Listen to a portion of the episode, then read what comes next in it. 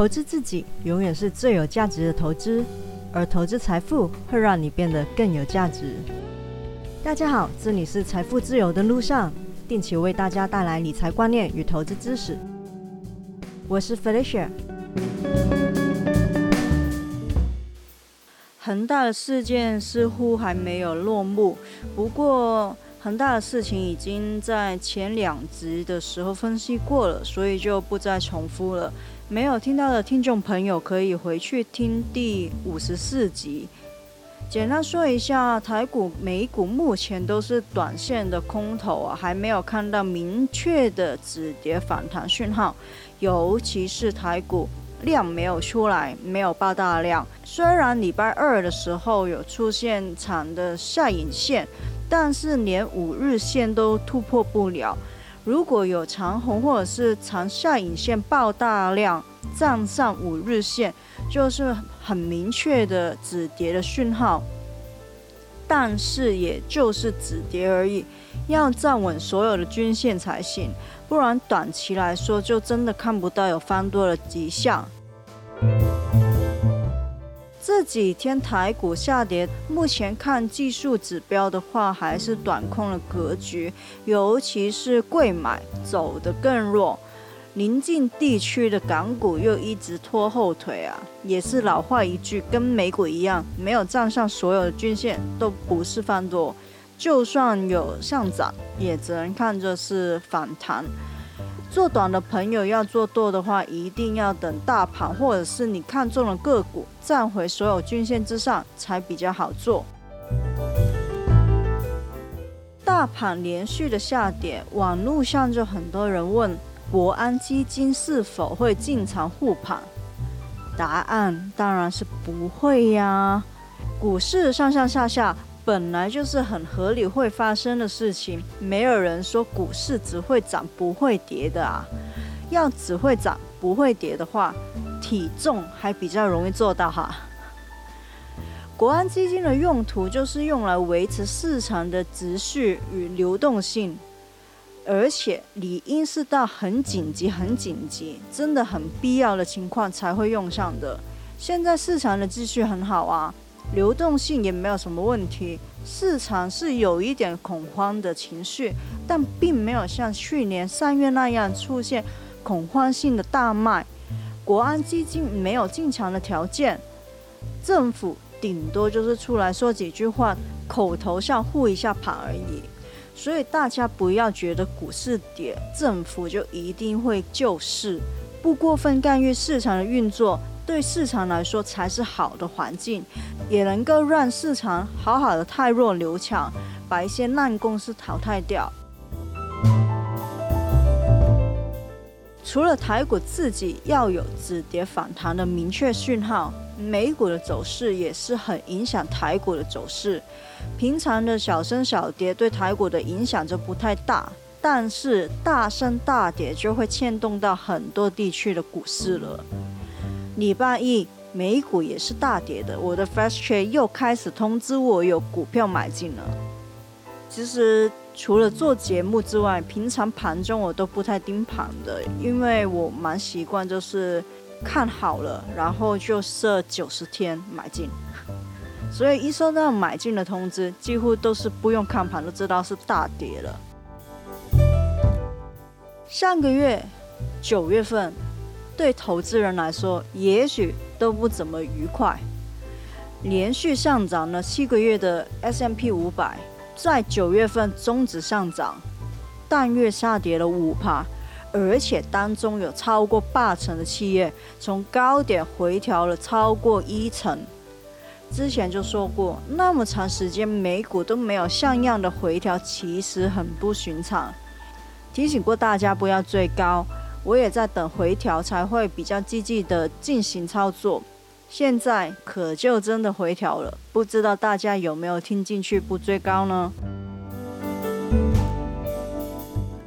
要是你想要短线的抄底，这段时间就要好好的观察、留意市场的情况。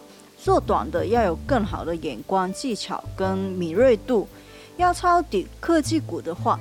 可能也要等到利率站稳之后再进场，会比较安全一点。做长线的话就简单很多啦，基本面、产业面没有什么变化，你仍然看好的话，就继续的持有。观察中的好股票，要是掉到合理的水平，甚至低于合理的水平，或许就可以分批买入，建立长期的仓位。毕竟要买到绝对的低点是非常难，也很看运气的事情。但买到相对的低点就很不错了。反正不要 all in，分批的加码会让风险降低。而我呢，在九月份和这几天的确有捞了一些股票，像是礼拜一在没有特别的利空情况下，四大指数都在跌，有一些股票是超跌的，就买了一点点现建仓。现在录音的当下是美股的盘中时间，目前的走势是跟礼拜一完全相反的。现在四大指数都在上涨，不过，不过。我认为到十月份都很可能会有再一波的回调，所以目前还是见机行事，并没有真的买很多，大多只是本来就有低成本的持仓，逢低分批加买一点而已。小部分是买很小的部位用来观察用的。那如果这些股票之后会再回调的话，跌到低于它的合理价值，我才会真正建立应有的份额。我再次的强调，我买你们不一定要跟着我买，我是看回调做多的人，也就是所谓的左侧交易者。买是做长期的，因为用的是闲钱，也有了心理准备，这笔钱很可能会套一段时间。目前台股、美股短线都是空头的，没有明确反弹或者是翻多的讯号。现在买的确会有很大的机会是套住的，因为之后很可能会再跌一波的。所以我就真的真的只是逢低分批买一点而已。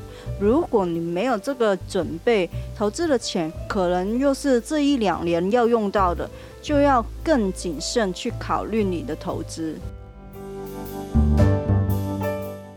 为什么我会认为十月份很可能会再有一波回调呢？虽然第四季从历史的数据来说，有七成都是上涨的，但是。单以十月份来说，不太会呈现单边往上走的势头，因为很多大型的企业都会在十月份发表财报，所以十月份很大机会还是会走动荡的一个月。美股可能会升，但中间还是会有小回调，或者是个股的上上下下，在还没有站上所有均线之前，都只能看作是短期的反弹，不能说是短期变多方趋势。尤其是上一季很多的财报都很亮眼，市场对这一次的财报其实有很高的期待。但是前一季 Delta 病毒以及供应链的问题是很大可能大大影响财报的表现，很有可能会开出很多不能达到市场预期的财报结果。当很多财报都不如预期的话，市场的动荡不安似乎也是可以预见的。像已经提前发表财报的 Costco、Nike 和 FedEx 都明确的表示了对供应链问题的担忧，并提到会改进供应链的问题，务求尽量把影响降到最低。通常会提早发财报的公司，都是认为自己的财报还不错才会提早发的，所以这也是似乎预告了之后会有更多的公司发布。与供应链相关问题的影响财报，而市场现在是忧虑的，收减债务也好，明年升息也好，长期利率会上升也好，前提也是经济有真的变好，这些才会慢慢的发生。很久很久之前就讲过，其实好的经济发展，利率合理上升是好事。虽然市场在这段要发生或者是发生的过程中会有不安的情绪，也有很大机会会出现明显的回调。像上个礼拜，长期利率四天之内涨了二十五个基点，最高达到一点五五帕，股市也明显随之回调。尤其是比较受到利率影响的高估值企业，纳斯达克指数在上个礼拜就跌了三点二帕。利率的影响也将会持续继续一段时间。这些影响甚至有可能会延续到明后年，到真正实施升息之后的一段时间。当然不是说在这一段比较长的时间里面股市都在回调，并不是这样，只是市场在这一段时间都会比较敏感，股市可能会升，但也可能会因为一点点小的风声就会回调。至少因为十月份财报月，我刚才说的那些原因，到十一月为止，市场都可能会在比较动荡的状态。而加息或者是利率的问题，会让市场的敏感度一直保持在比较高的水平，直到真正落实之后。但长远来说，这些都是好事。所以做长期的朋友其实都不太会担心这些的影响，毕竟这些事情的发生都是代表着实质经济的变好，实体经济是真的有在增长，而且供应链的问题明年年初就有机会解决，最终拉长来看，美股上涨的机会仍然是很高的，也就是说短期波动会继续，但是长期的上涨趋势。仍然保持不变的看法。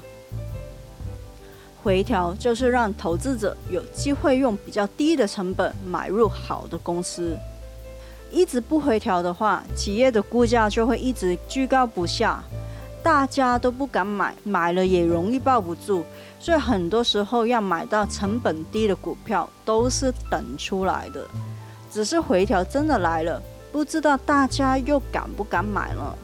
通常要买到便宜的好股票，都是在市场情绪最不安、最负面的情况下才有这种机会。所以要很多股票都很便宜的机会，其实真的很不多。遇到了逢低分批买入布局，长期投资是个不错的办法。但当然，等也是有成本的。也因此，我常说不需要只是干等，有合理的投资机会还是可以投资的。毕竟很多时候，就算大盘在上涨，也会有一些好公司因为短期的因素而掉下来。这些落难的好公司，如果有很大机会能够重新站起来的话，就是很好的投资机会。相反，在现在盘势很糟糕的情况，也是会有一些短期的强势股。所以，短线的朋友认真仔细找的话，还是能够找到一些短线多头的股票。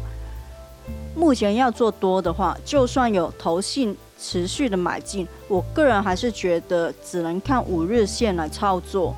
这种盘势如果照之前的惯例看十日线的话，风险会太高了。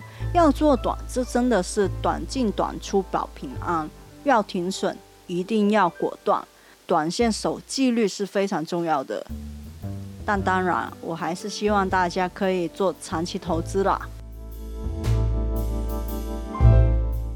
这一集的内容就到这里，希望大家喜欢。喜欢的话，请订阅我的节目，分享给你的亲人朋友听听看，或者是给我的节目五颗星。我是 Felicia，下次见喽，拜拜。